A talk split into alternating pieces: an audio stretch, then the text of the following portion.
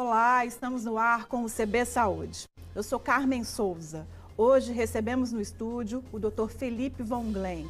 Ele é neurologista e professor da UNB, neurologista do Hospital Sírio-Libanês em Brasília. Participe do programa mandando suas perguntas nas lives do Correio no Facebook, Twitter ou YouTube. Lembrando que o CB Saúde é uma realização do Correio Brasiliense e da TV Brasília. Muito bem-vindo ao CB Saúde. Obrigado, Carmen, pelo convite. É um prazer estar aqui no CB Saúde. Doutor Felipe, é, alguns estudos têm mostrado aí que uma em cada três pessoas que têm a Covid-19 tem sequelas neurológicas ou psiquiátricas. psiquiátricas né? É o que o senhor tem visto aqui no Distrito Federal também? É. Bom, o importante uh, primeiro uh, salientar, né?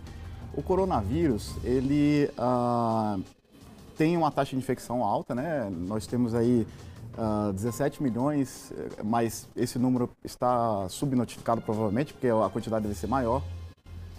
E uh, nós temos visto pacientes que desenvolvem né, sintomas neurológicos e nós então, como não é, não é comum né, a gente ter um, um, um vírus que primariamente afeta a via respiratória, causar doenças neurológicas. Então, a comunidade científica internacional, né, hoje resolveu estudar esse fenômeno para saber se é uma, se existe alguma relação direta entre o vírus e essas alterações neurológicas. Bom, para não deixar ninguém é, é, ansioso tudo, assustado. né, a, a, assustado, né, a, a quantidade, né, de realmente de alterações neurológicas sérias é baixa. É, nós, ah, só para esclarecer né, o que, que a gente tem visto de alteração neurológica, é, o que se mais ah, a gente ah, observa, alterações do olfato e do paladar, né? O termo técnico é anosmia ageusia. E ah, nós também vemos algumas vezes alguma alteração é, chamada de polineuropatia ou síndrome de Guillain-Barré aguda, onde o paciente adquire uma fraqueza ascendente. É raro isso. É, também nós uh, vimos alguns casos de encefalite, inflamação do o vírus causando uma inflamação no cérebro, que pode levar aí crises convulsivas, alteração do nível de consciência. Mas a, a frequência com que a gente vê isso, a frequência é baixa. Esse número, então, de, de, de um a cada três? Um a cada três, uh, se for, uh, se a gente colocar aí também alterações psiquiátricas, então, a transtorno de ansiedade, transtorno de estresse pós-traumático. É, tem, existem muitos indivíduos que às vezes quando ficam internados em UTI, é, ficam, uh, adquirem né, um estresse um é, exacerbado devido àquele, àquela condição, né? E o medo de, de passar por uma situação mais séria, até risco de, de, de morrer. Então, uh, se a gente colocar tudo no, no, no, na mesma classificação, mesma classificação, aí sim pode ser 3 para 1, mas as alterações mais sérias, é, é a frequência mais baixa. Dores de cabeça e dificuldades de memória, assim, lapsos de memória também são é, é, queixas bem recorrentes, né? São realmente? É, são, são. Qualquer infecção pode causar uh, dor de cabeça, pode causar febre, pode causar dor no corpo. Isso, uh, geralmente as infecções virais costumam causar isso. Mas a, a, gente vê realmente uma frequência maior né, de pessoas se queixando né, de, de dor de cabeça, uma dor de cabeça que é, persiste após o indivíduo passar pelaquela fase aguda né, do, do, do Covid-19. Só lembrando que a principal manifestação é, do vírus é um quadro respiratório, né? Que pode ser de, desde a do, da via alta, uma coriza, tosse, até uma pneumonia.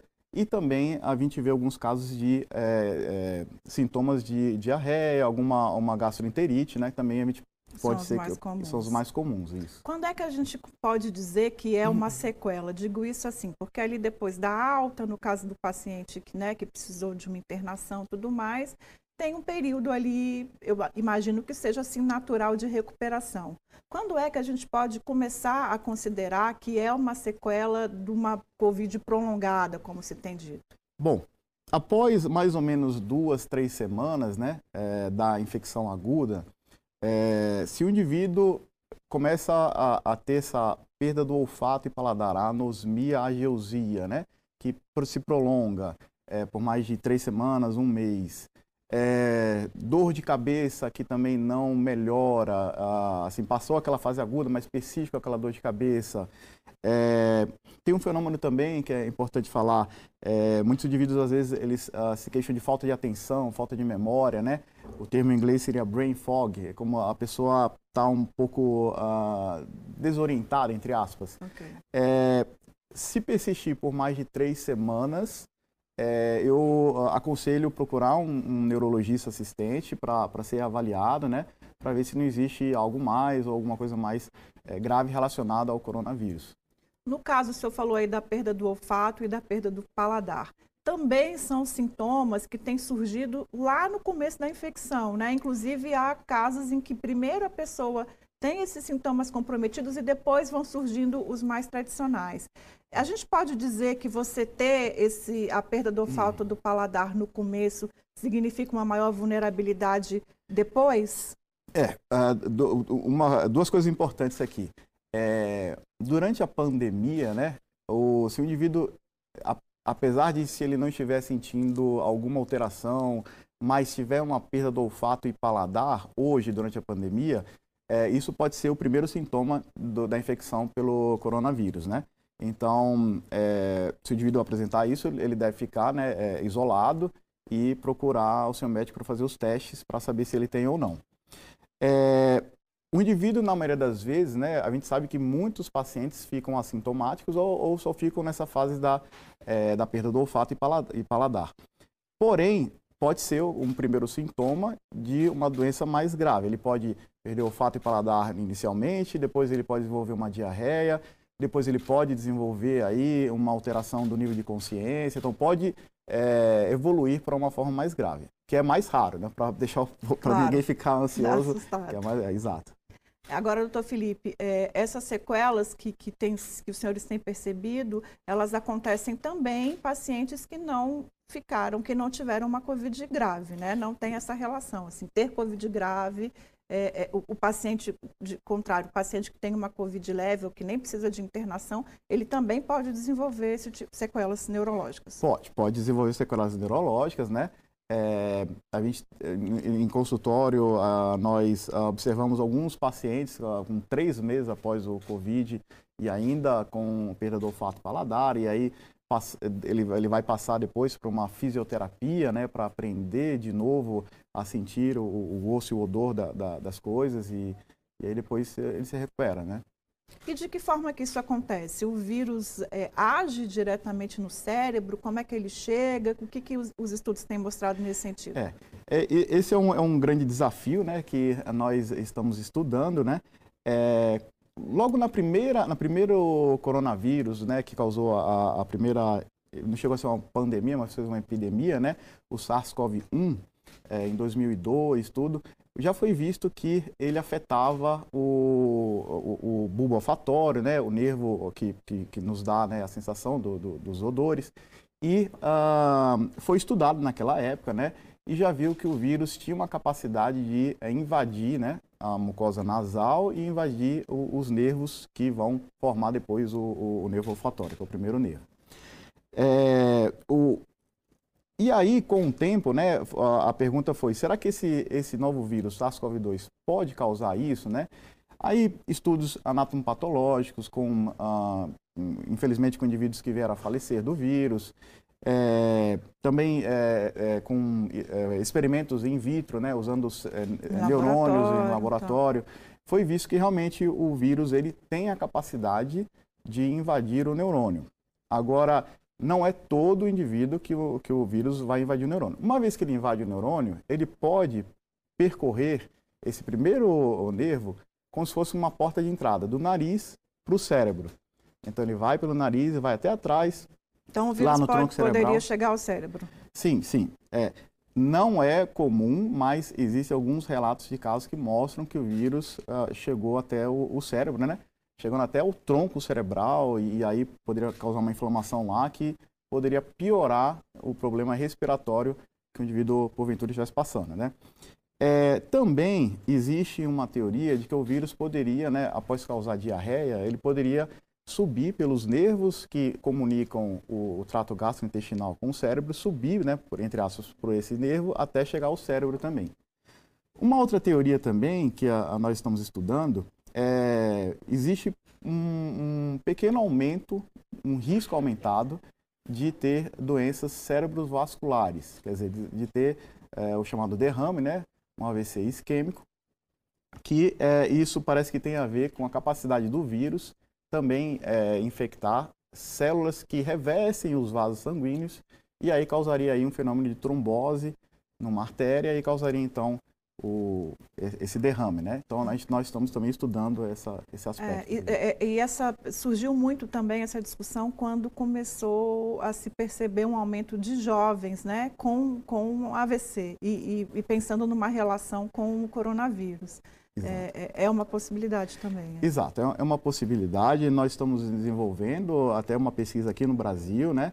Ela começou com a Universidade de Liverpool e ela aqui no Brasil ela é liderada pela Fiocruz Pernambuco. Nós somos um centro participante aqui no, na, no NB e uh, nós estamos então estudando é, os indivíduos que têm um AVC. A gente está vendo se o indivíduo, naquele momento do AVC, ele tem uma infecção pelo coronavírus para tentar depois a gente estudar mais e ver se existe uma correlação realmente entre a infecção pelo coronavírus e o risco de ter um acidente vascular cerebral. Tem alguns resultados já preliminares, algumas, algumas coisas que chamam a atenção? Nós, nós temos visto alguns casos, mas ainda não, não temos, ah, é, o, como o estudo não fechou, né, a gente não, não estabelece ainda nenhuma correlação causal, né, mas a gente tem visto sim alguns casos intrigantes. Há a possibilidade, doutor Felipe, do coronavírus agravar problemas neurológicos que já existem? É, também essa é uma, também uma, uma preocupação da gente, né? É, aí um outro estudo também nacional, uh, nós estamos é, desenvolvendo aqui em Brasília, no, no Hospital Sírio-Libanês e no, no Hospital Universitário da UNB, né? Onde nós estamos estudando, né? Como o vírus pode ou causar uma nova alteração neurológica ou piorar uma alteração neurológica pré-existente. E aí isso inclui né, doenças neurodegenerativas, é, doenças inflamatórias como esclerose múltipla, neuromielite óptica, né? E ah, as doenças agudas, né, que ah, podem ser, como eu falei, encefalites, é, que é inflamação no cérebro, é alteração do olfato e paladar, é, síndrome de Guillain-Barré, que é uma, uma inflamação aguda do nervo que causa uma fraqueza, uma paralisia. Então, esse que nós é, E aí fazendo. o senhor falou um ponto que me chamou a atenção, que é o, o, a demência, os idosos, né, que são justamente um grupo já mais vulnerável com relação Exato. à Covid-19. E aí, pensando em sequelas é, neurológicas, é, numa fase da vida em que alguns comprometimentos nesse sentido já começam a aparecer, uhum. é uma combinação que, que gera preocupação. É, exato. Um indivíduo com uma doença neurodegenerativa prévia, né? Então, uma demência de Alzheimer, uma doença de Parkinson, é, ele já tem uma, uma reserva né, funcional é, diminuída com relação ao indivíduo que não tem. Né? Então, é um indivíduo que, é, pela própria doença, né, ele, ele já vai perdendo é, neurônios ao longo do tempo, né? E com uma infecção aguda, eles serão mais vulneráveis a ter uma piora. A gente sabe, né, até então, que esse vírus, o coronavírus, ele não, ah, não causa infecção crônica. A gente sabe que ele entra no corpo, o sistema imunológico reconhece ele e vai lutar contra ele. E aí vai causar uma inflamação e com o tempo esse vírus vai ser destruído.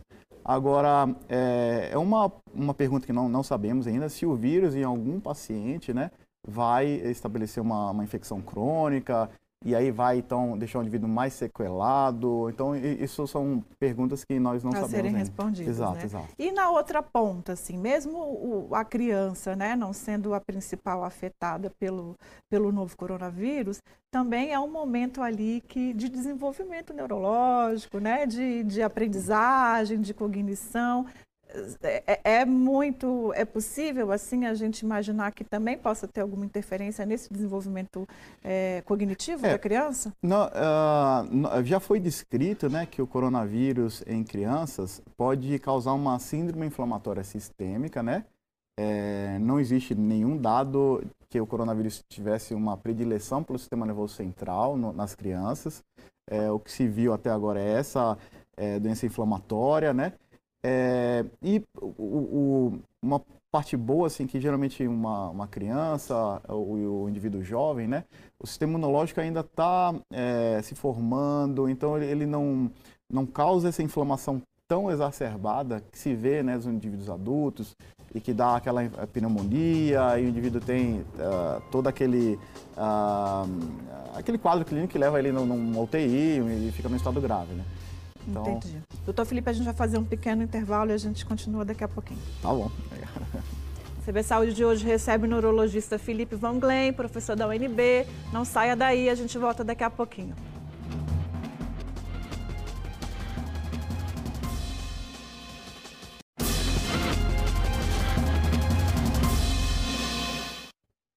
Bem-vindos de volta. O CB Saúde de hoje recebe o Dr. Felipe Von Glen. Ele que é neurologista do Hospital Sírio-Libanês e professor da UNB. Doutor Felipe, é, vamos começar falando de reabilitação, né? A gente falou de tantas sequelas aí, as pessoas podem ter ficado um pouco assustadas, mas assim, boa parte dessas complicações podem ser revertidas, né? E de claro. que forma? Claro. Bom, importante, importante é, ponto aí. Na reabilitação, né? Nós podemos fazer uma reabilitação cognitiva, aí com a ajuda do neuropsicólogo. Muito importante, o neuropsicólogo ele vai, vai treinar aquelas funções cognitivas que, que estão alteradas. Memória, isso... raciocínio, você vai hum. fazer treinamentos, é isso? Exato. Memória, linguagem, função executiva, é, tudo isso pode ser treinado, né? Então, o neuropsicólogo e o, e o psicólogo generalista vai fazer um programa, né? E a gente acompanha junto esse treinamento. Um outro ponto né, é, a, é a reabilitação motora. Então, se o indivíduo teve, como por exemplo, um AVC, um, um, o famoso derrame, né? E ficou aí com uma fraqueza num membro, né? Numa perna, num braço. Então a gente pode melhorar bastante a qualidade de vida dele, né? Através do, do, da fisioterapia, através de tirar, né? Às vezes ele tem a, a espasticidade, espasticidade, que é aquele, aquela contração muscular involuntária. Então a gente tem meios de diminuir essa contração involuntária, né? É, pode gerar dor essa contração, então a gente vai aliviar a dor do, do paciente e vai melhorar né, a, a qualidade de vida dele, vai deixá-lo de novo funcional para ter um, uma vida mais próxima da, da, normalidade, né? A perda do olfato também é possível, tem, tem alguns tratamentos específicos, né? Também a perda do olfato e, e do paladar, né? É, nós é, temos visto os otorrinos é, fazendo programas né, de treinamento do, do, do de odores, né?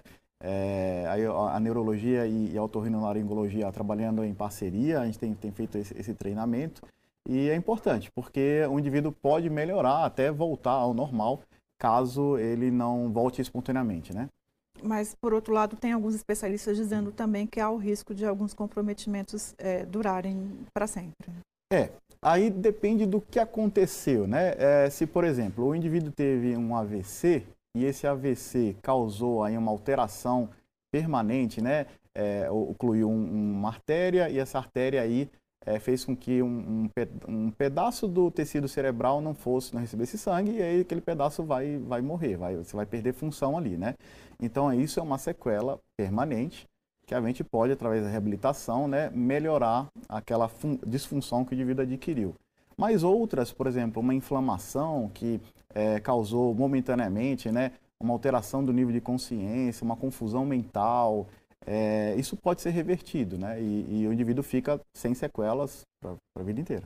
O senhor disse há pouco do AVC e um, uma situação que tem sido muito recorrente, que os profissionais de saúde têm reclamado, inclusive alertado com relação a isso, é que por conta do medo da pandemia, as pessoas estão deixando de procurar o hospital diante dos primeiros sinais de um derrame. Eu gostaria que o senhor falasse um pouquinho do risco desse tipo de comportamento e quais são os desdobramentos de uma intervenção tardia no caso de um AVC. Isso. Se um, existir uma suspeita né, do AVC, então se você tem um, um, amigo, um colega, um familiar que de repente ficou com uma fraqueza num braço, numa perna, uma alteração da visão, é, um desvio da rima labial, né, ficou com a face assimétrica, isso de forma aguda, é, você deve levar o indivíduo imediatamente para um pronto-socorro. É, nós temos hoje praticamente quase todos os hospitais estão preparados para receber né, o indivíduo que tem um acidente vascular cerebral e existe tratamento. Só que o tratamento, ele só é eficaz, ele só vai realmente desobstruir aquela, é, aquele, aquele vaso ocluído, né? Se o indivíduo uh, chegar numa janela, um tempo de até 4 horas e meia. Alguns casos, né, é, você pode fazer um procedimento, é, uma, um procedimento intravascular, é, que aumenta um pouco mais a janela, mas isso aí é, é decidido né, e é visto no pronto-socorro. Então, a grande mensagem é: se o indivíduo tem uma alteração neurológica aguda, procure imediatamente um pronto-socorro, onde lá o profissional que estiver atendendo vai identificar se é um, um, AVC isquêmico, se é um AVC hemorrágico e vai poder tratar de forma adequada aí esse caso. Lembrando que o derrame é uma complicação com uma alta letalidade, não é isso? E que há um risco aí de, de da pessoa com as sequelas ficar né, permanentes, né, per, sequelas permanentes e impossibilitado de trabalhar, uma série de questões. Né? Exatamente, exatamente. Por isso que é muito importante é, o tratamento precoce para poder é, diminuir as chances de ter uma sequela, né, e até de, de risco de vida, né. Agora, outras complicações neurológicas, é, é o senhor falou um pouco de esclerose múltipla, né? É, também são questões que não dá para deixar para depois, né? Esse acompanhamento de outras complicações neuro, neurológicas, ainda que na pandemia, é importante. Isso, exato. É, é, a pandemia, né? É, inicialmente, quando não tínhamos vacina, né? É claro, e, e, com todo o isolamento social que é importante para evitar é, o agravamento da pandemia, né? isso fez com que uh, muitos pacientes se afastassem né, do, dos consultórios médicos e da assistência médica. Então, é muito importante que uh, quem sofre de alguma doença, principalmente de uma doença crônica, é, que volte para o seu, seu médico assistente, né, independente da especialidade. É, no caso aí, como a senhora citou aí, a, a esclerose múltipla, é, outras doenças inflamatórias, né, é importante que o indivíduo possa vir na, na, no consultório e possa dar é, seguimento ao seu tratamento. E muitos tratamentos não têm nenhum risco né, de você usar o tratamento durante a pandemia, não, então não existe uma, um risco de uma piora é, se você foi infectado pelo, pelo SARS-CoV-2, de você ter uma piora do, do, do desfecho, né, de internação, é, ir para UTI ou mortalidade. Muitas das doenças não, não tem nenhuma, mesmo com o tratamento, né, não, não, tem nenhum efeito do vírus com o tratamento que ele esteja utilizando. Nem que o medicamento pode favorecer ou, ou dificultar o tratamento da Covid, não tem essas relações. Isso, é, é, é claro que é importante que você discuta com o seu médico assistente, né, existem várias medicações disponíveis, é, cada uma com suas peculiaridades, né, mas é, de uma forma geral a gente não tem visto nenhuma, nenhum impedimento de uh, tomar vacina ou se for infectado, se vier ser infectado, de causar a doença de base ter um, uma piora né, significativa. É, tem se dito também que as sequelas é, podem virar aí o, a nova crise de saúde, né? É, depois que a gente passar aí essa tormenta da, da Covid-19. Só acredita que é, é, é, um ponto que se precisa ficar atento, assim, as pessoas que vão, é, que estão curadas e que tiveram alto ou não, e que esse comprometimento, esses comprometimentos diversos, além dos neurológicos, é, vão se transformar num grande desafio para os profissionais de saúde? É, ah, bom, é, é, importante repetir, nós temos, estamos numa pandemia, né, que a taxa de infecção provavelmente está acima de 20 milhões, a gente não tem como estimar, mas muito maior o número de, do que é relatado hoje, 20 milhões, e ah, isso faz com que ah, a quantidade de doenças né, relacionadas a esse vírus também seja alta, mesmo se for rara, por exemplo, se for uma, uma doença provocada pelo vírus abaixo de 1%, como a quantidade de pessoas infectadas é muito, muito alta, alto. você vai ter maior quantidade de pessoas também com ah, essas doenças. E doenças que eu incluo aí, então, a pneumonia, alteração gastrointestinal, as alterações neurológicas e, e as alterações trombóticas estão se vendo. Então, a quantidade de pessoas afetadas também vai ser alta, porque a quantidade de pessoas infectadas está sendo muito alta. Então é importante que o sistema de saúde se prepare né, para receber essas pessoas que tiveram alguma alteração decorrente da infecção do vírus e elas possam depois ser reabilitadas para poder ter uma vida normal ou próxima do normal.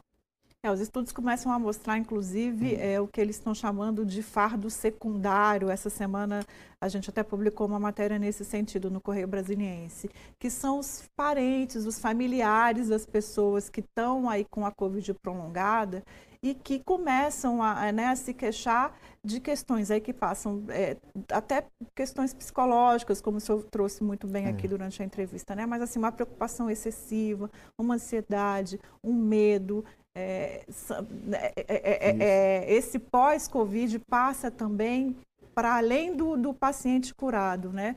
É a família claro, claro. também envolvida nessa questão. Claro, eu tenho visto casos é, dos familiares estarem em pânico, porque é, um componente da família é, esteve numa situação de quase morte, entubado numa UTI e, e com o pulmão totalmente inflamado. E isso gera muita ansiedade para todos aqueles, né, que os familiares próximos, amigos próximos também.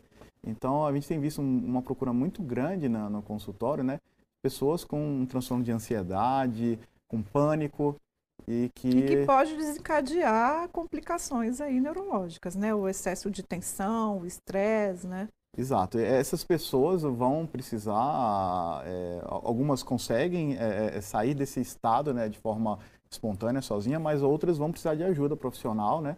E a gente vai ver é, uma procura cada vez maior no, no, nos consultórios aí de psicologia, psiquiatria, neurologia.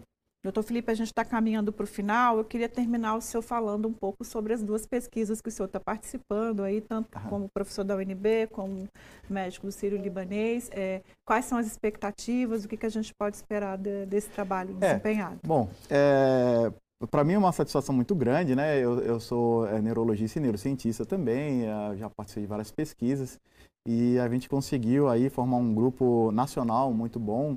É, uma pesquisa estudando então a, a, parte do que, que o vírus pode causar no sistema nervoso, né? Central, periférico.